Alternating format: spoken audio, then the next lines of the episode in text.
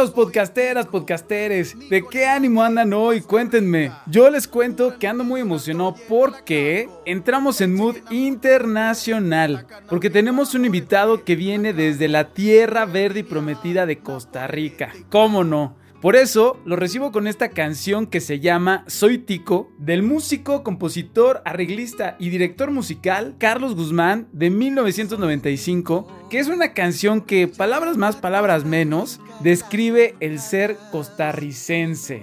Por lo pronto, los dejo con Soy Tico, no les digo más, Ahorita les cuento de qué va. Lo que sí les digo es que va a estar bien, bien fregón. Mi nombre es Eduardo Ríos. Esto es Tú no me mandas. Disfruten Soy Tico en esta versión interpretada por varios artistas. Y pues ya se la saben. ¡Súbanle! ¡Vámonos!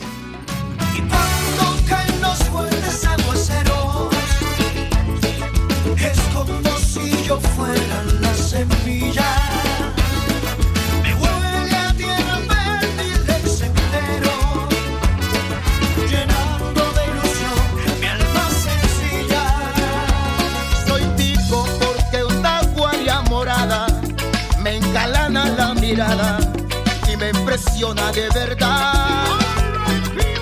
Soy pico y si eso no te dice nada, yo te mostraré mi patria. Dame la oportunidad. Soy pico, pura naturaleza, playas, volcanes y mucha belleza. Pico, estoy bendecido, mi gente es amable, mi pueblo es querido. Tierra fértil que te inspira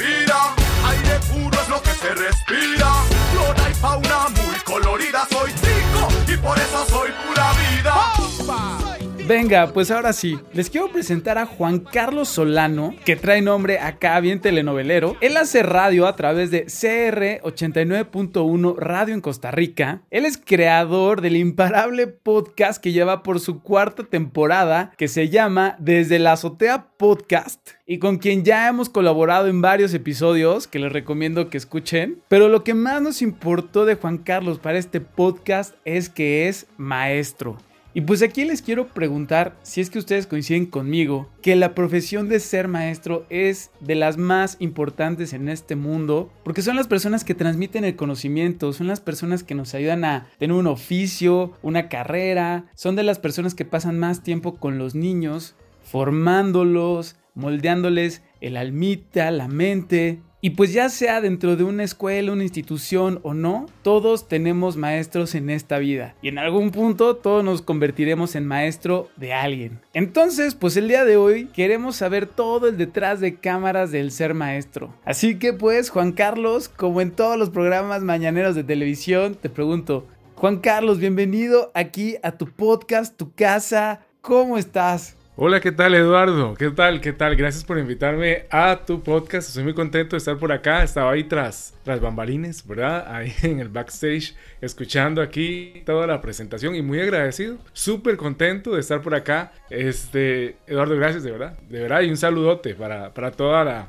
la audiencia de Tú No Me Mandas podcast. Sí, porque bueno, aquí ya saben que les traemos puro buen invitado y hoy estamos en modo internacional. Nacional. Digo, eres libre de contestar como quieras, sin trabas, sin tapujos. Y pues bueno, quiero empezar por preguntarte, para los que no somos maestros, ni hemos estado cerca de, serlo, ¿qué te enseñan o, qué te dicen en, la carrera de enseñanza para poder transmitir el conocimiento? ¿Cómo es este proceso? O sea, que te dicen, oye, aquí está tu regla y si no entienden, reglazo. Uy, Eduardo, educación tiene, tiene muchos consejos, pero ninguno sirve. Este, a ver, dame, dame cinco o unos tres de los consejos que te dieron a ti en la carrera que no te sirvieron. Ah, por supuesto, hay muchos consejos. La academia, la, siempre lo que es la, la universidad, está un poquito alejada de la realidad. A la gente les dicen, bueno, cuando ustedes ingresen al aula, a, su aula, a su salón de clases, ustedes tienen que, ojalá, llegar antes. Ojo, te recomiendan, por ejemplo, no trabajar ¿Has visto las típicas filas en los salones de clases, verdad? Sí. no hagan eso, no hagan eso, decían. Em, bueno, eso en el ideal, eso en el primer mundo. Pero te cuento una experiencia mía. Yo llegué a dar clases debajo de un árbol, Eduardo, aquí en Costa Rica, debajo de un árbol porque no había salón de clases.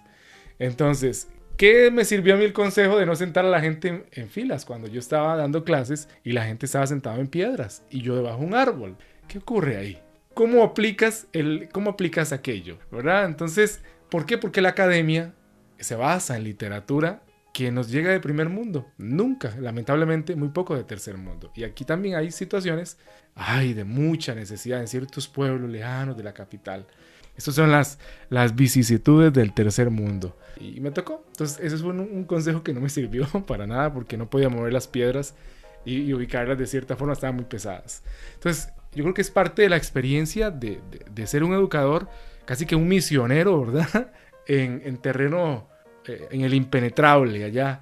Bueno, toca, no todos los educadores están en un salón de clases. Sí, aquí hay muchos salones de clases espectaculares, también he estado en esos, en donde todo es digital, en donde, bueno, es una maravilla. Eh, pero también me ha tocado en esos. Y la educación en el tercer mundo eh, tiene esto, ¿verdad? Que se desconecta de los libros, te lleva a un lugar donde usted dice, eh, ¿qué, ¿qué, ocurre aquí? ¿Dónde, están, ¿Dónde está todo lo que me dijeron? ¿Dónde está que me dijeron que usara recursos? que no fueran las típicas clases aburridas con un libro nada más y con un pizarrón. Bueno, a veces llegas a, a, una, a un lugar y no hay recursos tecnológicos, absolutamente nada. De hecho, no hay dónde enchufar tu laptop. Tu ok. Computador. Entonces, ¿dónde uso los recursos tecnológicos? Eh, ok, y estoy hablando antes de la pandemia. Ahora ya, gracias a la pandemia que empujó la sociedad tres años, ahora la tecnología ya casi está en todos los lugares. Pero aún así, tenemos un 35% de estudiantes costarricenses que no tienen acceso a conectividad.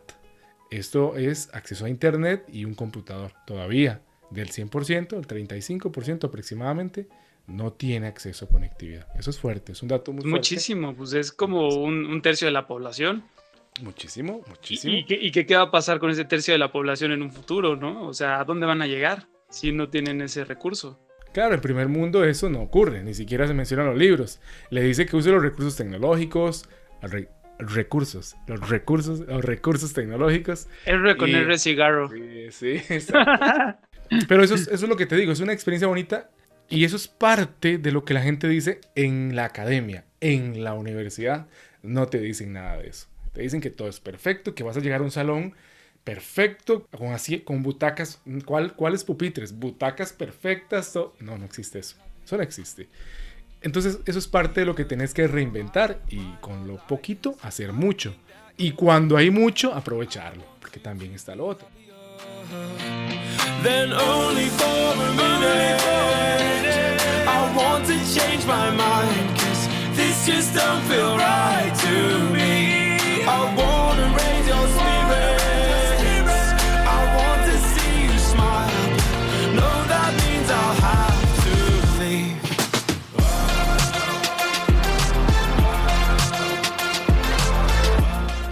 Oye, pero, pero, mira, justo. Dije dos, dije dos. ah, no, no, échame la tercera. Échame no, no, la tercera. Dale, dale vos para hacer ahí, porque puede ser que te dé un toma y daca ahí que me oh. piques con algo y entonces la cambie. Claro. Oye, bueno, eh, pues me estás dando pauta para que tu tercer dato eh, que te dijeron que tenías que hacer y que no sirvió, aprovechemos para llegar a esta sección del dato chismosón morbosón. Cuéntame algo así medio chistoso, medio de chisme, medio pues así locochón, que, que te haya pasado justo con estos consejos que pues no te sirvieron para nada en la vida real. Tú, por ejemplo, ¿cómo atacas el tema, pues sí, psicológico, ¿no? O sí. si de repente toca a alguien que sufre violencia en su casa, ¿cómo abordas a gente que trae muchas cosas detrás? y que se le ve y no está pudiendo tomar una clase por eso que le está pasando en su casa, por esa situación difícil que está viviendo. ¿Qué haces en esos momentos? No, no. Eh, aprendí a no hacer nada. Porque... ¿Por? Apre sí, aprendí a no hacer nada. En cada institución hay equipos de apoyo para hacer okay. Las cosas. Entonces lo que hay que hacer definitivamente es, lo más que puedes hacer, es como cuando alguien tiene un accidente en la calle y vos no sos paramédico la, la, respuesta es no jugues de paramédico y te pones a hacer cosas, ¿verdad? Ten cuidado. Llama al 911 de inmediato. Mira la situación y si algo puedes aportar desde tu posición, hacelo, ¿verdad? Así es en educación. Eh, no jugues, aquí hay una figura dentro de instituciones que se llama orientador. No jugues de orientador, ¿verdad? Como educador. Entonces, eh, eso es. Eh, es. Llamar al 911 es referir a un orientador o a un grupo, el grupo de expertos, eh, gente que tenga apoyo, hay grupos de apoyo dentro de las instituciones que tienen una función específica y bueno, si uno puede referir a la persona o al especialista para que aborde, lo hace. Pero el educador es enseñanza. Curiosamente, a veces en la academia le, le dijeron a uno, usted tiene que ser Zoila. Zoila. Sí, Zoila. Sí, por ejemplo, es, soy, la, soy la docente, soy la psicóloga, soy la toda, ¿verdad? Soy todo. Este, no, eso es un error conceptual. Este, que algunos, algunos eh, docentes universitarios decían, tiene que ser Zoila. El que hace el bingo, el que decora, el que enseña, el que aconseja, el que apadrina, el que financia. Y luego, ¿qué ocurre? Que en este país el grupo profesional más atendido en el Hospital Nacional Psiquiátrico son los educadores. Curiosamente. ¿Cómo crees? Exacto. Si usted va. Ese es un dato buenísimo. Usted pide la lista. Usted viene con la lista. Usted pide la lista. Me gusta grupo, efectos de sonido. Eh, sí. Grupo profesional más atendido en el Hospital Nacional Psiquiátrico. Usted dirá, serán los abogados que están locos, ¿no? Son los educadores. Claro, porque asumen el rol de Zoila y, y, no, y no están preparados, no estamos preparados para eso. Estamos preparados para tratar de pedagógicamente, ¿verdad? Brindar estrategias para que la gente aprenda, se, se apropie de contenidos, pero no para ser psicólogos, pero no para ser papás de la gente, no para ser orientadores, casi que psiquiatras a veces, ¿verdad? Porque hay personas eh, con problemas que deben ser abordados muy profesionalmente. Y cuando se intenta hacer, se pueden cometer grandes errores. Entonces, yo creo que ese Zoila ha dañado a muchos compañeros, muchos compañeros. Eh, por dicha, la organización eh, como tal, las organizaciones se han fortalecido y los grupos, los equipos de trabajo están siempre muy presentes para que no hayan Zoilas, sino simplemente hay una red de apoyo que entonces pueda invitar al profesional adecuado a abordar. Que yo creo que es algo que se ha perdido en nuestro nuestra América, ¿verdad? Pero en primer mundo sí lo tienen muy claro. Se llega a Finlandia claro. o llega a Suecia y si lo hacen bien, no hay zoilas, ¿verdad?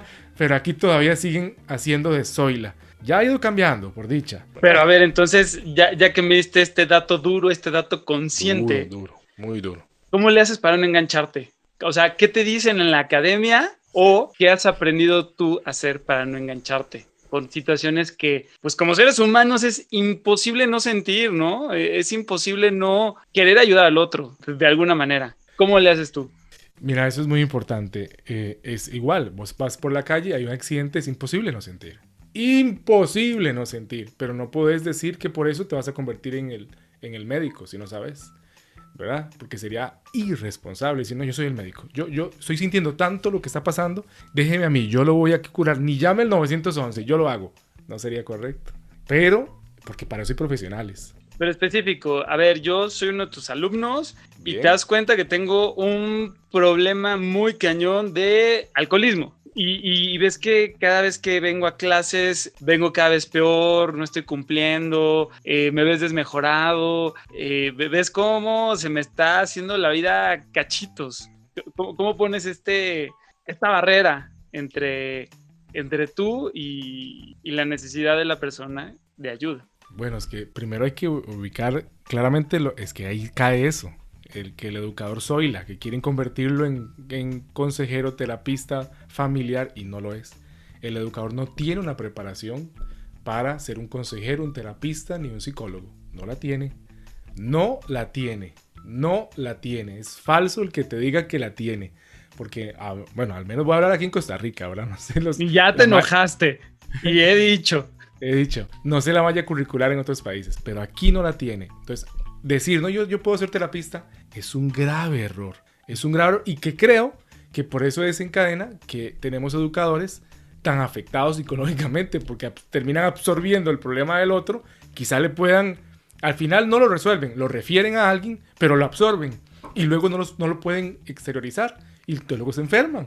Entonces uno dice, no puede ser posible. Claro, porque intentaron resolver, eh, ¿cómo es? A veces, a veces el, el, el, el, corazón va más rápido que la razón. Y, y, en, y cuando es con otras personas, eh, hay que tener como el, cuidado para que lo ayuden bien y, y, no uno más bien es- estropear la situación. Yo creo que es eso. Eh, Hay que aprender a decir no. Yo creo que eso es un regalo que, que a veces no, no, no, no nos damos. Aprender a decir no, yo no. Puedo llamar a la persona para que le ayude, pero yo no lo voy a intentar ayudar porque yo no tengo la herramienta necesaria. Y yo no soy terapista, yo no soy psiquiatra, yo no soy psicólogo. Soy educador, estoy preparado para impartir contenidos de la manera usando la pedagogía y también sé que hay compañeros que estudiaron 5, 4, 6 años para abordar a las personas y ayudarles a resolver y están en los centros educativos. Es como extraño que uno quiera asumir esa posición habiendo a otra persona a la par, ¿verdad? Claro. De decirle uno, no, no, no, eh, Eduardo Ríos, creo que le puedes ayudar. Y es simple, ahí quedó. O Eduardo Ríos, eh, si más bien viene, lo aborda uno y decirle, no, Eduardo Ríos, no te puedo ayudar, creo que ocupas ayuda, seguramente yo también ocupo ayuda con otras cosas, pero claro, ve, todos. ve y habla con esta persona, que sé que te va a ayudar porque está aquí para ayudar. Y en la universidad teníamos bandos. Estaban los bandos en los debates que decían, no, el educador tiene que ser Zoila, papá, eh, educador y todo. Y yo, y yo era el bando que decía que no, había un bando. No, el educador no lo están entrenando para eso. No debería hacerlo. Les afecta tanto, porque no es un humano, que luego ellos terminan con el problema. La otra persona tal vez se recupere, pero ellos terminan mal y perdimos un educador. Perdimos un soldado. ¿Y cómo lo recuperamos? No tenemos. Y ese soldado tiene familia también. Entonces, Claro. Eh, es, es- es mu- es muy delicado. Este tema es muy peliagudo y siempre hay dos bandos. No, o sea, en, al- en algún momento yo creo que sí todas las profesiones resuelven algún punto psicológico de su cliente. O sea, le ayudan a, a salir adelante, ¿no? O sea, hay puntos en los que eh, tus- tus diferentes eh, proveedores o a la dife- las diferentes personas a las que te acercas te ayudan de una forma u otra, ¿no? Pero te, a, a la hora de que te ayudan, pues tienen que leerte, ¿no? Este, ¿Qué traes? ¿Cómo eres? ¿Qué sientes?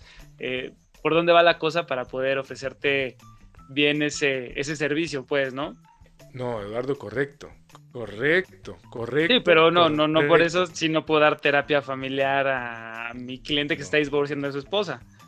Es que, es que es irresponsable, Eduardo. Es irresponsable, pero irresponsable la forma en que se va a dar. No el que lo des, porque lo estás haciendo con corazón. Eso no es irresponsable. El que digas, yo quiero ayudar. Más bien hay mucha responsabilidad de parte humana. Entonces decías, yo quiero ser parte de la solución. Sí, está bonito, pero dicen que el infierno, el camino al infierno, está pavimentado de buenas intenciones. Creo que ya es tiempo de ir con el psiquiatra. Eso dijo el profesor y me corrió del salón.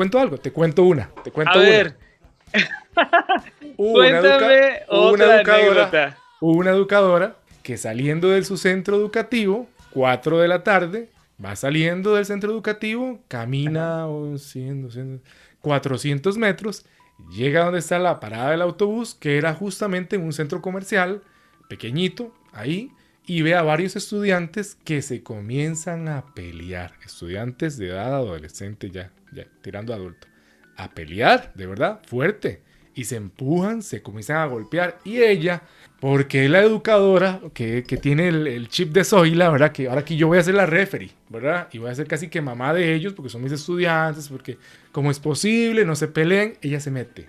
Se mete a separarlos, como si fuera un referee de MMA. Pero dicen, no, quite y por... La empujan. ¿Qué va? Ahí no existe. La empujan, se quiebra un pie y luego le dice el ministerio que la contrató, que tiene que ver con educación, que no le cubre su póliza de riesgos del trabajo, porque ella no estaba en el lugar de trabajo. Y sí, tienen razón. Y ella dice, pero es que eran los estudiantes. Sí, pero ese no era su problema. La aseguradora le dijo, ese no es su problema. Sí, pero yo soy educadora y son estudiantes. No es su problema.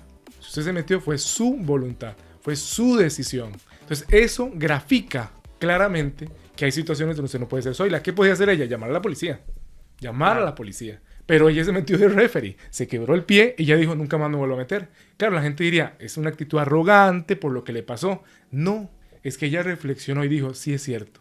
Yo pensé que el educador tenía que ser un, eh, soy la, soy la educadora, soy la referee, soy la mamá, soy la tía, soy la todo. No dice, no, me equivoqué. Yo, mi trabajo terminó cuando dejé de dar la lección. Se acabó ahí, salí. eh, y ella dice, si yo hubiera salido al portón o ahí mismo alguien me dice, profesora, tengo un problema, verás que algo tal cosa, seguramente hubiera llamado a la compañera que se encargue y le digo, mira, este caso hay que atenderlo.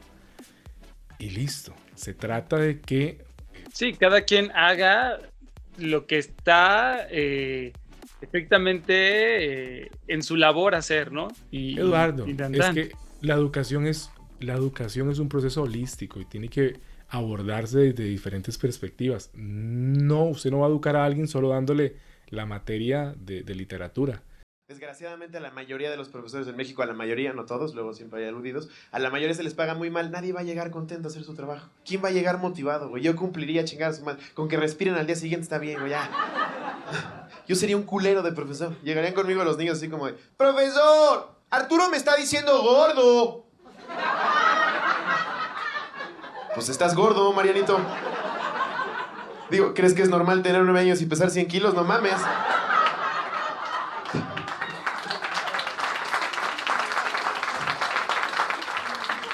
No le hagas caso a tu mamá cuando dice que está saludable.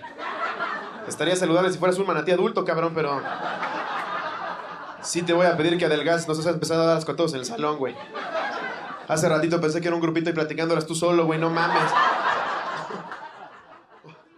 Oye, justo eh, lo, que te quiero preguntar más, ¿cómo haces para transmitir conocimientos? O sea, ¿cómo yo hago para que en tu cabeza entre lo que yo sé y que lo comprendas y que lo absorbas y que lo asumas y que forme parte de ti? O sea, ¿cómo es eso? Mira, Eduardo, ya, ya la educación memorística varió, ¿verdad? Es muy importante, pero ¿cómo hacemos que la gente se apropie de los contenidos? Y dicen los expertos que las personas son capaces de apropiarse, de, introducir contenidos a su mente eh, por varias formas. No solo hay una, eso es muy importante. Pero dicen que una, y que me llama mucho la atención, es, es el contexto en el que las personas se enfrentan a algo y eso les hace eh, el contexto que quede marcado. Yo creo que lo más importante de cuando alguien quiere intentar enseñar algo es el contexto en el que lo haga. No importa si lo hace bajo un árbol, porque no hay un salón de clases, o si lo hace en un salón de clases ultramoderno. ¿A El qué te refieres con contexto- contexto? el contexto, ese ambiente de aprendizaje en donde no es castigo no saber, en donde no es castigo preguntar y dudar, es fundamental en donde se desarrolle este, este concepto, este proceso de aprender y de enseñar. Eso tiene que estar, ese contexto donde se diga, yo estuve en un lugar donde yo podía preguntar que por qué eso es rojo y nadie me decía nada, nadie se burlaba. Que ocurre mucho en salones de clases, que la gente no se atreve a preguntar porque cree que es una pregunta tonta, porque el otro se va a burlar, porque aquel va, va a reírse, porque el otro no le va a contestar. No, Porque la maestra está harta de mí. porque cree que están hartos de ellos, ¿verdad? No, porque si él llega a un lugar donde usted dice, mira qué bonito acá, ¿verdad? Aquí es como que aquí yo puedo preguntar, puedo dudar, no pasa nada. O sea, Eh, a lo mejor es que yo tal vez por ignorante no te estaba entendiendo contexto, sino tal vez para aterrizarlo más es el ambiente que genera el maestro, ¿no? El ambiente de confianza. Sí, el- el- sí, exacto. El contexto en el que yo estoy inmerso aprendiendo. Hay gente que le castigan por equivocarse. Y, y gente que así aprendió, a base de castigo. A base de castigo aprendió. A base de equivocarse y que le ponían malo, malo, malo, malo, malo, malo, x, x, x, x. Es más, curiosamente, se demostró que así se puede, pero vieron que no era lo más efectivo. Aquí eh, yo tuve docentes que calificaban todo con bolígrafo rojo. Así, Ay, es bien bonito que te pongan tus calificaciones en rojo. Sí, pero se supone que eso es, se dice que se ha estudiado que eso es un color que evoca el error y que entonces por eso no es propicio para utilizar a la hora de calificar. Ve qué curioso. ¿Sabes qué color? El mismo que utiliza eh, todo el cristiano en el mundo y musulmán y budista del mundo, azul o negro. Este, eso es lo que hay que utilizar porque ya se estudió eso, es que va como estudia el ser humano, que el rojo lo evoca al error, entonces puede más bien generar una, una, una reacción contraproducente en vez de aprender, rechazar la calificación y no apropiarse de lo que estaba ahí. Vean lo que estudien. Entonces dicen, el área, el contexto, todo, todo tiene que ir, ¿verdad? De la mano, ser ameno, amistoso, armonioso. Ay, Dios. Entonces, ese es el desafío. Ese es el desafío, que todo ese contexto, que todo lo que envuelva, eh, en lo que esté inmerso la situación de aprendizaje, propicie que la persona quiera estar ahí, quiera apropiarse de eso. No tenga temor a preguntar, no tenga temor a equivocarse. Es más, que si se equivoque tenga la capacidad de rectificar y de que ese tachón que decía 0 se convierta en 10, se convierta en 100. Aquí en Costa Rica es de 0 a 100 la calificación. Eso es, eso es importante. Una recolección de todos los profesores que tuve. Yo le echaba la culpa que yo estaba muy pendejo en la escuela por los, pues por mí, ¿no? Porque sí estaba muy pendejo. Pero también es que mis profesores nunca me ayudaron, ¿no? Como que nunca se tomaron la molestia de descubrir para qué era bueno y después los entendí. Pues otro niño, ¿no? Así, profesor, me están diciendo teto. Pues te lo ganas, Ramirito, te lo ganas. ¿Quién te manda a llegar fajado hasta las tetas? Y traer lonchera de Yu-Gi-Oh, no mames. Hasta a mí me dieron ganas de darte un chingadazo. Es más, ayer que fuiste a la dirección llorando porque te pegaron un chicle en el pelo, fui yo, pendejo.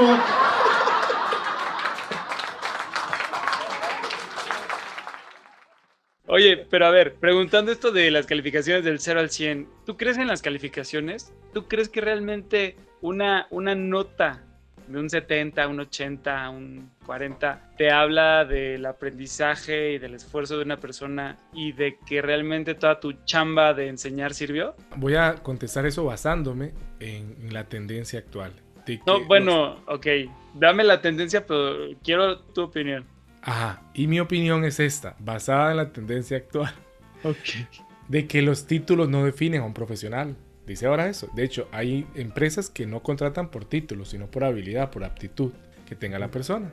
Entonces, ahí es donde las calificaciones no definen a, un estudiante. No lo definen. Hay estudiantes inclusive de 7 o 70, casi nota mínimas eso, que son tremendamente brillantes, que tienen algunas inteligencias impresionantes, muy desarrolladas, eh, simplemente que no, no es afín a ese sistema de evaluación tan rudimentario, tan extraño, ¿verdad? Tan imperfecto también, porque realizar una prueba, primero que está hecho por un ser humano, alguien imperfecto, ya por ahí va viciado el asunto. Y luego que eso le sirva como medida, como termómetro para 35 estudiantes de un salón, que es lo que hay aquí en Costa Rica a veces en un salón de clases, 35 personas, Ok. eh, y hasta 43. Ah, Ahí, es donde se dice, no, no, no tiene sentido. Porque Juanito ni creció ni vive en el mismo lugar que Pedrito. Es como yo pretendo que mi examen hecho por mí imperfecto, mi pruebita, trate de medir exactamente lo que saben los dos de la misma forma. No, no, no. Imposible. Pero bueno, por eso las Pero, ¿y calificaciones entonces cómo- no definen cómo- a un pero entonces- estudiante. Pero entonces, ¿tú cómo apruebas y desapruebas a un alumno para que pase al siguiente año? Ah, ok, eso es muy importante, claro. Por supuesto que no puede uno saltarse el sistema o el medio de evaluación establecido por el sistema educativo en el que estás. No, no, no puedes brincar. Pero entonces, si tú tienes sí- un alumno súper brillante Ay, y que dices, es que, o sea, este chavo, esta chava, lo tiene todo, entendió, bla, bla, pero pues es que el sistema no funciona para evaluarla y está niño, niña, adulto, adulta, debería estar hasta no pasar a siguiente año, brincarse uno. Sí. ¿Cómo le haces para, pues, para así pasarlo? Eh, correcto. ¿Le ponen tienes- seis para que panse y ya? ¿O qué haces? No, no se puede. No, no se puede regalar. No se puede, pero sí se le puede dar. Bueno, aquí lo que existe es un gran sistema, aquí en Costa Rica y creo que en el mundo también, que aquí le llaman adecuación, ¿verdad? Que es adecuar las posibilidades y oportunidades para que logre la meta. Bien, hay gente que ocupa más tiempo. Hay Ujú. gente que necesita más tiempo, simplemente. Hay gente que, te, que vos decís una idea y en el aire la agarra, así, oh, ya de una vez. Gente que no, y no la agarró y tiene que agarrarla en una semana. Eso es lo que pasa. Dar más tiempo. Hay gente que definitivamente no va a entender lo que vos decís, pero sí lo entiende cuando se lo dice el compañero de la par. Es Mm, impresionante. Entonces, ok. aquí, exacto, aquí, entonces, eso- los pares, ¿verdad? Eso es muy importante. Entonces ahí donde ya ese, ese rol del siglo XX, del educador como el centro del conocimiento, se acabó. Desde que llegó el Internet, sabe más Google que nosotros, que los educadores. Y eso es súper claro. Cuando usted tiene eso claro, entra en razón, primero que no es Zoila, y luego que Google sabe más que usted. Y, de Y que- entonces, Ajá, porque ya es la verdad, Google sabe más que usted. Eh, que, que uno como educador, cuando ya entra en eso y se da cuenta que no, que aquel educador que llegaba al pueblito con el único libro de información, ya esa época es tiempo pasado, se da cuenta que usted es un facilitador del aprendizaje, nada más, un experto en ayudar a las personas a aprender y a veces no es usted como educador el más apropiado, es el compañero de la par. Sí, el brillante, el que termina primero, el que le puede ayudar, Juanito, ese, a Pedrito, que es el que termina de último, porque la forma en que hablan es muy similar, porque la edad que tienen es casi la misma. Y entonces la forma en que ellos se ven es muy diferente en la que ven al docente, más viejo, otra cosa, de otra época. Y entonces ahí es donde usted, vos decís, vamos a unir el hambre con las ganas de comer. Yo doy la explicación, la mayoría va a entender, sé que algunos no, sé quiénes, quiénes no. Es donde puedo hacer esos empates, esas conexiones. Juanito con Pedrito, por favor, ¿me le ayudas? Perfecto, qué dicha. La otra que no entendió, eh, ya sé que no, es de- no ocupa a Juanito. Lo que necesita es que se le ponga un ejercicio extra o que se le cambie un, valor. Esos ajustes de lo que hacen los facilitadores es lo que es un educador del siglo XXI. Ya no es el centro del conocimiento de un salón de clase para nada. Google sabe 100 millones de veces más que el educador. Véanme todos, ahora que soy maestro uso parches en los codos. Homero, debían ser parches de piel en una chaqueta de lana, no al revés. Arruinaste una prenda perfecta y prácticamente nueva. Oh, te equivocas, March. Dos prendas perfectas y nuevas. Es fantástico que seas maestro, papá. ¿Y vas a dar cátedra estándar con texto o con el método socrático de participación interactiva? Sí, Lisa, tu papi es maestro. me fascinó esta palabra de facilitador. Ame. Porque, Facilitador. porque justo es eso, o sea, me encantó, me encantó. Pero a ver, entonces, vamos a ponerlo en perspectiva. Pero entonces tú eres como un maquiavelo moviendo las piezas, viendo a tus alumnos desde arriba para que entonces puedan aprender. "Mm, Juanita es bien dispersa, la voy a poner de ese lado. "Mm, Pedrito como que es de los lentos. Le voy a poner a Petrita al lado para que entienda. O sea, ¿tú te sientes como, como en este juego o, cómo es? Eh, quizá, quizá. Sí, di que sí. no, no, no, no y sí. O sea, eh, el- lo, lo que uno hace es eh, exaltar las, también las virtudes que tienen otros. Por ejemplo, uno Wow, destaca. eso está padrísimo. Yo recuerdo que en, en una ocasión, hace unos años, eh, siempre que vienen a algún evento especial, uno necesita de, de- o se organiza para que los estudiantes sean los promotores de esos eventos educativos, ¿verdad? Entonces ya uno ha visto, tiene cierto ojo, ¿verdad? Clínico para ver quiénes pueden ayudar por acá. El que dibuja muy bien, si hay que hacer un mural, le, ponemos a, le pedimos a ese efectivamente que, que ayude en eso. Eh, no le vamos a pedir a la que habla mucho pero que no sabe dibujar que dibuje. No, a la que habla mucho la podemos dar el discurso de entrada de- de- o de despedida. ¿Entiendes? Esas son las como lo que el facilitador ahora hace. Ya no es, y mucho menos ahora decir, no, ahora voy a explicar yo qué son, qué es la ley de la gravitación universal. Lo que a viene siendo la fotosíntesis. Voy a explicar, yo voy a, yo, oiga ese error. Yo les voy a explicar qué es la fotosíntesis. Cuando en YouTube pueden ver un video que lo explica mejor que los dibujos que yo hago en la pizarra. Entonces, es simplemente facilitar, acercar a la gente a, un conocimiento, presentarles que hay múltiples opciones para, para verlo y, e invitarlos a hacerlo, comentarles que existe y por lo menos, como, dice, como decía un querido profesor mío, decirles del 100% del contenido, buscar cuál eh, pedacito de ese 100% es el que es útil para la vida, para la vida de ellos. Claro. Y, ese, y ese presentarlo como si fuera el todo. ¿verdad? Este, el- el- ese querido profesor, que, que respeto mucho, siempre decía, eres, es un doctor en química, decía, yo no sé para qué ponen a las personas a aprenderse esta bendita tabla periódica de los elementos. ¿Para qué hacen eso los profesores? Dice, si está impresa. Dice, no tiene sentido que se lo aprendan de memoria. De hecho, ni los químicos se lo saben de memoria. Se saben los elementos que usan en su empresa, pero no lo saben todos. Entonces él decía, con que se aprendan, si se van a aprender, que se aprendan cinco y los que son más útiles en la vida cotidiana. Con eso es suficiente. Entonces yo creo que eso es lo que hace un facilitador. No pretender que se traguen todo el concepto de la fotosíntesis.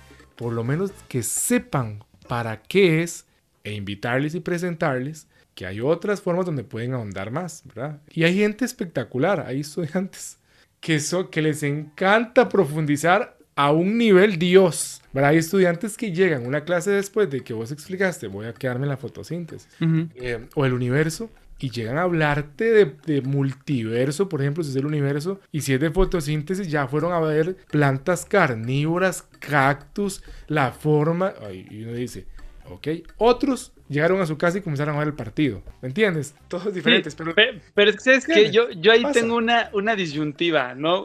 La verdad es que sí, yo, yo fui bastante, bastante ñoño en, en mis años de estudio. Ño- ñoño es, ñoño es que, que, le- que es muy eh, estudioso. Bueno, no ñoño. eh, sin presumir, la verdad es que yo iba a la escuela, me la explicación o lo que dijeran en la clase se me clavaba aquí y se quedaba ahí por siempre. No necesitaba llegar y estudiar y machetearle durísimo. Ah, Este. Entonces era Brillante, como Eres brillante, eres brillante. Paco, ¿verdad? Pero era, era como muy bueno en, en- en entender, ¿no? Y, y, por ejemplo, ahorita que dices, ¿no? De que tienen que entender pues lo mínimo y pues no importa si no saben la tabla periódica, ¿no? Pero yo, yo tengo ahí una, pues, como una queja o una, no sé cómo decirlo, donde dices, sí, ¿no? Mucha gente dice, a mí de nada me sirvió aprenderme a, de- a hacer derivadas ni álgebra en la vida. Yo hoy por hoy soy cantante y jamás vi una, este, un- nada de álgebra, ¿no? En mi profesión. Pero sí hay cosas que creo que sí tienen que enseñarse y, y que las entiendas, porque si no, luego cuando creces y en la vida adulta pasan cosas que por no saber crees que funcionan distinto y, afectan. Ejemplo, una, una amiga, ¿no? Ya universitaria, ¿eh? Me decía, eh, no, bueno, yo soy súper eco-friendly, reciclo mi basura, este, no uso tanto el coche, este, cuido el agua, etcétera. Y pues yo pues trato de que todo use pues la mayoría parte de, de aparatos eléctricos para no gastar gas. Y yo, ¿cómo? ¿Solo gastas luz o cómo dices que no contaminas usando luz? Me dice, sí, pues la luz no contamina, ¿no? Y yo, ¿cómo? ¿Tú cómo crees que se produce la electricidad? Al menos en México, gran parte de la electricidad se produce quemando combustibles. Entonces, pues de momento prendes la luz y obviamente pues no es que salga humo, pero eventualmente para que te llegue la luz se quemó algo que, que contaminó, ¿no? Es como que de repente esas eh, lagunas de desconocimiento a mí me digo, es que cómo es posible que no sepas eso, ¿no? O el otro día otro amigo igual, universitario y todo, ¿no? Estamos platicando de algo y, le digo, es que pues en el vacío pues no hay nada, ¿no? O sea, hay espacio vacío entre átomos. Dice, no, ¿cómo? Pues en todo hay aire. Y le digo, no, pues allá afuera en el espacio, pues entre la Tierra y la Luna y entre el Sol y la Tierra, pues no hay nada, no hay átomos. O sea, sí habrá algunos gasecillos por ahí volando y eso, pero no hay nada. Y me dice, no, ¿cómo? ¿Tiene que haber materia? Y le digo, no. De hecho, pues tú puedes comprimir a un ser humano, puedes comprimir las cosas a un nivel muy pequeñito por todo el espacio que existe entre átomos. Y no, no, no, le, no lo captaba, no lo entendía. Y yo decía, es que, ¿cómo es posible que llegamos a una vida adulta sin comprender cómo funciona el universo, cómo funciona, pues esta maravilla de, de, de planeta donde vivimos, ¿sabes? Sí me explico, ¿no? No, no, si te explicas, si te Entonces- explicas. Entonces yo digo, si hay cosas que, que la neta sí creo, ¿no? O sea, dos, tres datitos sí deben de entrar o entrar. O no sé, tú qué digas, ¿no? Tú eres, no, tú eres el educador. Sí, señor. Este, sí, completamente de acuerdo. Yo creo que ahora, el ser humano ha ido descubriendo. eh, me gusta el modelo de Singapur de educación, que también lo han acusado casi que de atentado contra los derechos humanos. ¿Por? Este, porque el modelo de Singapur. Hay tabla. En el, no, el modelo de Singapur es un modelo casi de clasificación humana eh, desde edades eh, escolares, ¿ok? Hacen pruebas para determinar la vocación el que trae la persona. Y entonces comienzan a preseleccionar a, la- a la- a los individuos. Y Ah, como en la- las películas, ¿no? De que tú Pues, eres A, tú eres B, tú eres C, te vas al clúster A y siempre vas a aprender eso para que en el futuro te transformemos en tal. Obviamente porque van detectando qué, habi- qué habilidades tiene usted y qué inteligencias trae más desarrolladas. Entonces, el que trae una inteligencia eh, más espacial o en el área de la música, desde secundaria comienzan a enfocarlo ahí. Para, para música, artes. El que trae algo más lógico, matemático y esto comienzan a enfocarlo así. Eh, hay gente que no, que no es ni lo uno ni lo otro. Entonces lo comienzan a canalizar a lo que ellos llaman inclusive educación terciaria. Entonces es interesante ver esto. Hay personas, ya ellos saben el perfil desde la escuela y luego siguen en secundaria un- unos años más todavía, ¿verdad? Acompañando esto.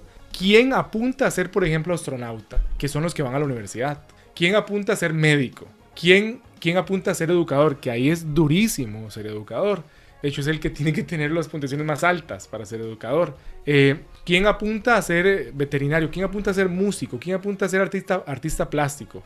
Eh, ¿Quién es bueno, por ejemplo, ni, ni- ni no para astronauta, no para artista plástico, pero sí le gusta, por ejemplo, la, la moda y la belleza? Entonces... Pero ahora, sí- ¿cómo, ¿cómo? O sea, esto que dices, y hace rato que me decías, no, pues tú vas viendo eh, a la que habla, pues la pones a el discurso. Al que le entiende a los números, lo juntas junto a Pedrito, que igual y no los que no entiende. entiende, tal vez. Ajá, exacto. Pero, ¿cómo haces para que la- las personas a las que educas no se estigmaticen y digan, no, es que yo no soy bueno para los números, ¿no? Yo, yo, o, o yo soy el bueno para la música, ¿no? Y te la bien. crees, y a lo mejor es que no, o sea, a lo mejor es que, pues sí es bueno para la música, pero también para los números, pero también para el deporte, ¿no? O sea, ¿cómo haces para que la gente no se compre ideas que después se conviertan en frenos? No, yo no lo hago. Lo hace Singapur. Yo sí no lo hago. Porque en el sistema educativo aquí, por eso lo que hago es juntar a Pedrito con Juanito para que los dos sigan adelante en el sistema. Ese sistema no clasifica. Ese sistema. Pe- Pero, en tu supone- sistema, pero en tu sistema sí o sí le das la chamba específica a tu alumno de acuerdo a la capacidad que tú vas leyendo. ¿sí Ah, no? ok. Eso es importante. Todos tienen que llegar a la misma meta que ya está definida por el gobierno. Ok, ahí no hay, no hay quite. Pero ah, las actividades que se hacen a lo interno es donde usted puede potenciar ciertas habilidades que ya tienen ellos. Y entonces decir, a este que está acá, este es el que vamos a usar para que haga el mural, porque tiene algo en arte que los demás no tienen, que destaca, que es capaz de lo que se está imaginando, que la mano lo dibuje. Hay gente que tiene esa capacidad. No, claro, pero ¿cómo haces que Justinito, que no le viste esa capacidad, pueda eh, no sentirse como debajo del que sí la super tiene y que también la super puede desarrollar? Y una de esas, Justinito, que ahorita creía que no tenía esa habilidad, pues a lo mejor se Ah. convierte en el gran pintor. A ver. No, no, Eduardo. Sí, claro. Eh, No abstracto. que, no que, No, no.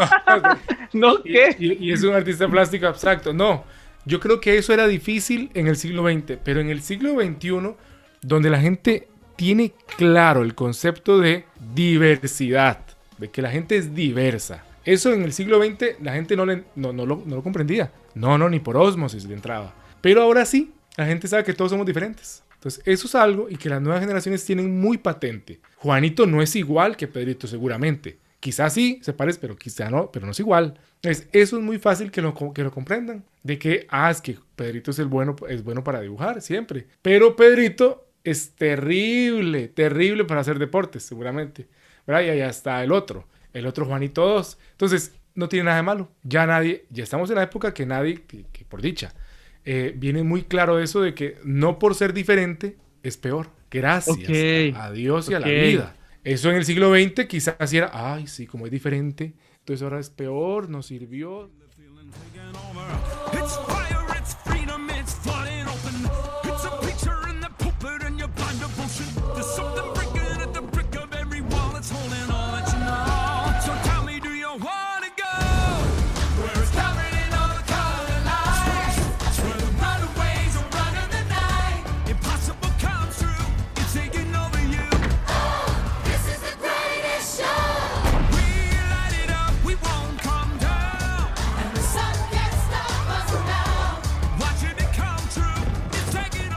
Te cuento algo, yo escuché la historia de un rector universitario de Ujú. Costa Rica, de una universidad muy importante, no la voy a decir. Dímela, Pero- dímela, echa el chisme, venga. Este, que no fue a la graduación de universidad de su hijo, que estaba en la misma universidad en la que él era rector. porque el hijo estudió música. Y él era economista y dice, no, mi hijo tiene que estudiar economía. Yo no, yo no tengo músicos. Pero el hijo amaba la música. Y era un rector universitario. Era el director de la universidad que debería promover el apoyo para cualquier carrera. Y no Sí, fuera para que estudies lo que te nace del corazón, Por del esto. alma, para lo que eres bueno. Pero claro, que ¿cómo yo voy a culpar a alguien, a un señor que fue criado en el siglo XX con todas las conjeturas, errores y todo lo que había en el siglo XX? No lo voy a juzgar, no me juzgo ni yo, voy a juzgarlo a él, pero te cuento. Ah, no, sé hay que juzgarlo y quitarlo. pero, pero, pero te cuento esa, esa situación que ocurre con estas personas, estos líderes del siglo XX, pero eso, usted se lo plantea a alguien del siglo XXI y dice, ¿qué es eso? Porque comprende el concepto de diverso muy fácilmente. Pero el siglo XX, pero es que ni operándolo le entraba. Entonces, eso yo lo veo como una ventaja actualmente, en que ya las personas tienen claro que todos somos distintos, que tenemos unas habilidades, unos más que otros, y que, que pensamos hasta diferente, y que eso no nos hace ni mejores ni peores. Yo creo que el que ocurra eso en esta época está muy raro. Y si ocurre, se resuelve muy rápido, entre ellos mismos, entre los pares, diciendo, ¿qué te pasa? Todos somos distintos, ¿no? y no tiene nada de malo. Eh, creo que es una ventaja a aprovechar. Pienso yo, muy humildemente. Muy no, humildemente. está perfecto. Ahora, eh, pues digo, porque Latinoamérica, seguramente Costa Rica y México y to- todos estos países latinoamericanos tendremos sistemas e ideologías educativas muy similares, quiero pensar, ¿no? Entonces, ¿qué pasa cuando te encuentras con personas o con topes del siglo XX? Que, que tú dices que no puede ser que le estén diciendo esto a este alumno, ¿no? O, o no puede ser que este alumno que es brillante me lo echen para atrás porque pues así es el sistema y así dice el gobierno. ¿O por qué el gobierno me está dictando esto cuando yo estoy viendo que no va por ahí? O sea, ¿qué, qué haces tú? No, no puede hacer nada. Ah, que la Este, canción. o sea, yo, yo creo que es que ahí es, es que es que ahí es Tienes- donde yo- no, yo- no, es, es que hay que el respeto al derecho ajeno es la paz. Primero que todo, eso es muy importante, porque si no entramos en un acto de rebelión. No, no, entonces somos Pues revolucionarios. es que hay que, revolu- o sea, es que hay que revelarnos, si no, ¿cómo va a cambiar el sistema? Te voy a ¿No? decir algo. No sé si escuchaste esta historia. Ah, cuéntamela, cuéntamela. A ver. Del pueblo en el que todos robaban. No, ¿Escuchaste la historia del pueblo en que todos robaban? no, no. A- Ahora que hablas de revolución. Ajá. Había un pueblo donde todos, todas las noches, salían a robar. Bien. Todos salían de sus casas e iban a robar una casa ajena. Bien. Todo marchaba muy bien porque había una estabilidad. Como todos salían a robar, esa noche todas las casas eran robadas. Pero todas las familias robaban. Entonces cuando llegaban a su casa y no había nada, traían ya algo porque fueron a robar. Había una estabilidad y una armonía perfecta. Hasta que llegó una persona, un vecino nuevo, y dijo, yo no voy a robar.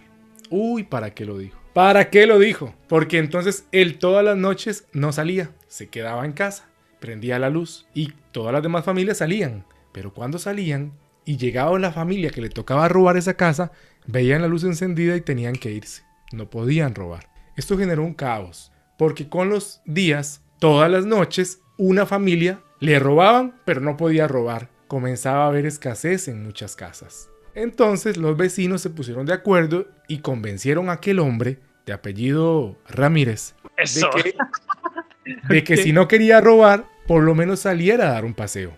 Y lo convencieron. Entonces el vecino nuevo todas las noches salía a dar un paseo. Y entonces podían asaltar la casa de él. Pero hubo un otro problema más grande. Pues El señor Ramírez se quedaba sin nada. que él no robaba una casa. Entonces todas las noches había una casa que no era robada, pero los de ahí sí robaban. Entonces comenzaban a haber diferencias que habían familias que tenían más que otras, porque habían casas que no eran asaltadas. Entonces comenzó a aparecer una diferencia entre algunos vecinos y otros, en, Ok. términos, de, en términos de recursos. Sí, Entonces claro. comenzó a haber un desequilibrio. Hasta que el- esto siguió avanzando y así fue como nacieron los ricos y los pobres. Qué interesante. Los que tenían mucho y los que tenían poco. Cuando los que tenían mucho tenían demasiado, dijeron, no, un momento, no vamos a volver a salir. Porque si salimos nos van a robar y tenemos mucho. Y otros tienen muy poco. No es inteligente salir. Nos vamos a quedar acá. Entonces ya no salían. Los demás pobres sí salían. Pero cuando llegaban a la casa del, del rico, veían la luz encendida y no podían robar. entonces comenzó a haber cada vez más escasez entre los pobres. Porque ellos que sí salían, sí les robaban. Pero cuando llegaban a la casa del rico no podían robar. Pero Y con el- entonces, con el tiempo empeoró. Porque con el tiempo los ricos se les comenzó a acabar y decían, ay, ¿qué vamos a hacer? Nos vamos a quedar sin nada si no salimos. Pero si salimos nos van a robar y tenemos mucho. Ya sé qué vamos a hacer. Vamos a contratar a los pobres para que roben por nosotros a los otros pobres. Pero lo vamos a hacer con un contrato para que todo sea legal, dijeron. Y entonces contrataron a pobres para que fueran a robar a los otros pobres por ellos. Con un contrato definido. ajá, ok. ¿Qué es la moraleja o el, el intento que el autor Calvino... Yo quiso- pensé que le ibas a seguir. No, ya no más. Pero, pero ¿qué es lo que él quería resaltar con esto? ¿Que todos tenemos que robar para que la sociedad sea equilibrada? No. Que la sociedad en la que nos ha tocado vivir está fundamentada en ciertos cimientos que son muy difíciles de modificar por usted. Por usted individuo que escucha. Usted solo, como tal, no lo va a lograr. Va a ser ese vecino que desestabiliza, no arregla. Por eso dice el viejo adagio y refrán, a donde fueres, haz lo que vieres. Porque a veces queremos ser revolucionarios, pero no de manera organizada y coordinada. Lo que hacemos es desestabilizar y no arreglar, sino terminar descomponiendo. Entonces, por eso es que yo eh, pienso que ante tu planteo, eh, no intento revolucionar las cosas, sino desde mi metro cuadrado aportar a los individuos en cuestión. No atacar a ningún otro individuo, sino aportar desde mi metro cuadrado algo que pueda beneficiar a la gente que está alrededor mío. No perjudicar al que piensa diferente a mí, al que creo que puede estar equivocado. Puedo estar más equivocado yo, ¿verdad? Pero lo que intenta uno es aportar, no revolucionar, aportar, no ser anti, ser pro. Entonces, esa es una filosofía que intento vivir, no ser anti, sino ser pro. Como no comprenden nuestro comportamiento, a todos los psicólogos les damos tratamiento. Para romper con la rutina repetitiva, que el sol salga de noche y que llueva para arriba. Nos quieren controlar como a control remoto, pero la autoridad no puede con nosotros. Nos gusta el desorden,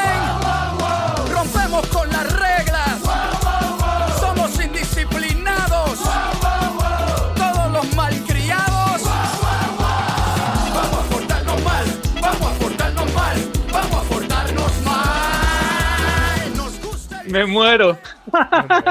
Estoy así de, Me muero. de, de- Este- de que quiero decirte tanto. Diga, Porque, diga, diga. no, a ver. O sea, anti, anti, anti. ah.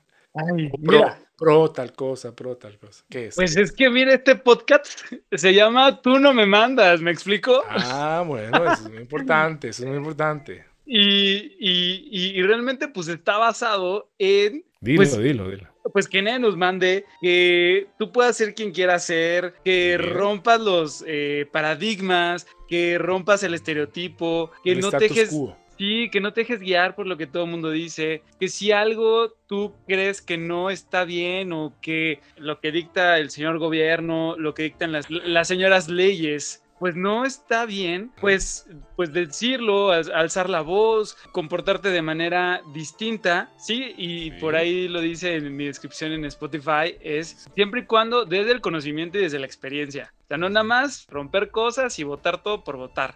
Entonces, creo y tengo la fe y tengo la firme creencia que si es necesario ir, y voy a poner entre comillas la palabra contra sistema y ser revolucionario, hay que hacerlo. Porque si no, lo que hacemos a veces es perpetuar más de lo mismo. Y entonces creo que difícilmente pudiéramos llegar a hacer la sociedad y lograr el mundo en el que qui- quisiéramos todos vivir. ¿Me explico? Sea, creo que nadie que haya logrado realmente un cambio no ha sido revolucionario. Con ello no, no digo que tengamos que ir y, y matar a alguien, no digo que tengamos que ir y quemarle la casa al que no robó o al que sí robó, pero no podemos ser tibios, o sea, creo que la, la cuestión de la tibieza es, es la que a mí me, me, me hierve por dentro, ¿no? Y créeme que en, en mi camino de vida, en, en lo que yo hago, pues claro que hay muchas cosas en las que soy tibio, ¿no? Y, y- y voy mejorándolas y voy cambiándolas y voy eh, como dice ahora mucha gente, voy como deconstruyendo, ¿no? Y, y cuestionando. Y también soy muy fiel, fiel creyente de lo que decías tú de que aporto desde mi metro cuadrado. O sea, creo que eso es básico, creo que eso es este, canasta básica, leche, huevos, aportar desde mi metro cuadrado, sin duda. Pero, pero creo que para poder hacer ese, ese cambio hay que hacer lo que hago más uno.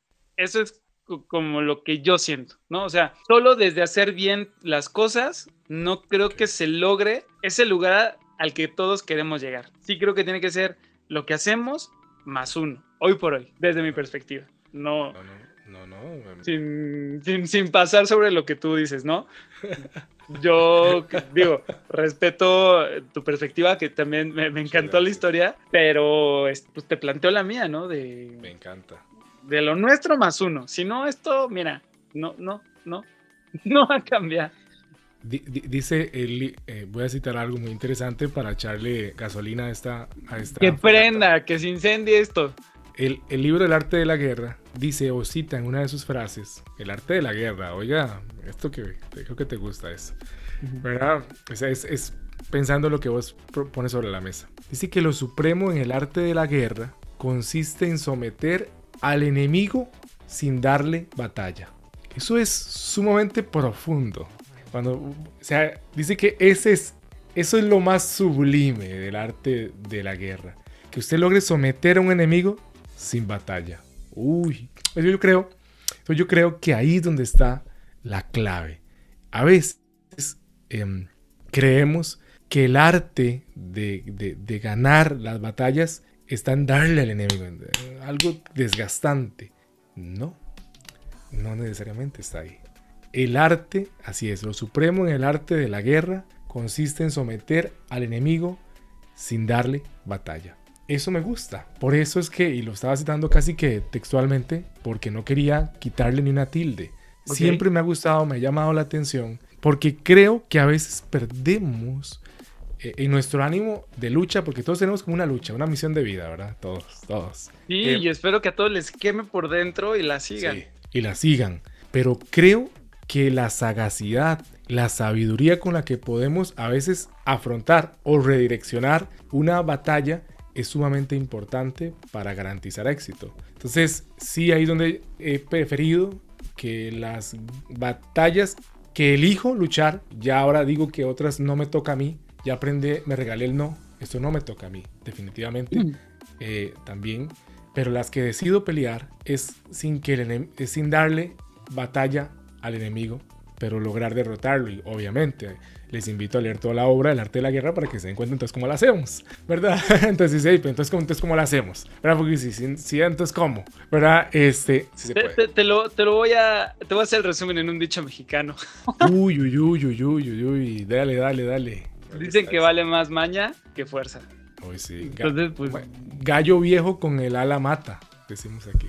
Entonces, ¿verdad? Entonces, muy, muy interesante esto. Y, y yo creo que, que gente que, que lo ve uno en el mundo también, gente que tiene una estrategia eh, muy sublime, muy sutil para, para hacer las cosas. Barack Obama, expresidente de Estados Unidos, decía que usted tiene que gobernar con un puño de, de hierro, pero con un guante de seda. Entonces eso me parecía también bastante interesante. Tienes que ser tan firme, muy firme, pero que esa firmeza nadie la sienta. Entonces eso me parece muy interesante. ¿Querés luchar? Sí, muy firme, pero que nadie lo sienta. Si logras hacer eso, sublime. Estás en el Olimpo. Si no lo notaste, seguís siendo humano. Estás en la tierra. Entonces yo creo que ahí es donde uno aspira y tal vez no lo logre, pero por lo menos lo intentó. Llegar a ese nivel del Olimpo, ¿verdad? De decir, qué bárbaro, qué lucha, qué, qué luchador. Nadie lo notó, pero logró hacer cambios. Eso me Claro. gusta. Mira, creo que al final. Mira, está padre las dos posturas, pero creo que terminamos Me hablando de lo mismo, ¿no? Sí. Eh, sí, justo lo, lo que yo digo, ¿no? Cámbialo todo, que nadie te mande, pero con conocimiento. Y tú. Es, que es- siglo cámbialo. XXI, y- ajá, siglo XXI. Y tú, sí, cámbialo todo, pero gana las batallas que sabes que sí vas a ganar y eventualmente, pues, desde el fondo vas a destruir el sistema, ¿no? Sí. Sin que se enteren, lo vas No, a muy bien. destruir. Muy bien, y es más, creo que, como decían unos, unos críticos, en el sentido de críticos buenos, ¿verdad? No críticos destructivos, ahora que se celebraba, fue el año pasado que leí acerca de este líder estadounidense, Martin Luther King Jr., eh, que fue un, como un abanderado de la lucha por los derechos civiles en Estados Unidos contra las personas afro, afro eh, pues, las personas negras. Unos, unos críticos hablaban de él y decían, él, él tuvo o padeció el, sí- así decían, el síndrome de Moisés, de conducir al pueblo el 90% del camino y luego retirarse. A veces creo que la vida nos tiene para conducir a las personas por el camino, aunque no nosotros no veamos el resultado o la tierra prometida. Yo creo que cuando uno es capaz de aceptar eso, no se frustra tanto, porque a veces uno dice, no, yo voy a, entrar a la tierra prometida, yo tengo que ver el cambio.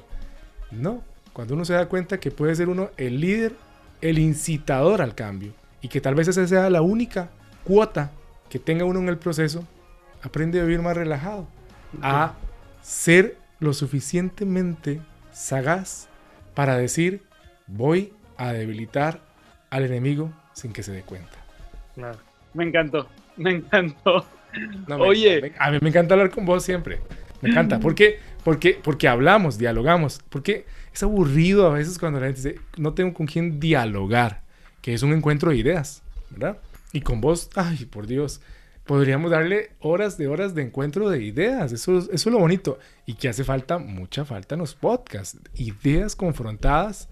Eh, y no, ojo, no hablamos solo qué piensa Eduardo, qué piensa Juanca. Hablamos de libros, hablamos de esos refranes que, que tienen tanta sabiduría en nuestros pueblos. Hablamos de cosas de la academia, de perspectivas nuestras, de experiencia profesional. Por favor, o sea, esto es contenido del rico, del, del bonito, voy a decirlo en, en tico, del rico. Del rico, del rico. Y pues bueno, hemos llegado a su gustada sección, la recomendación musical.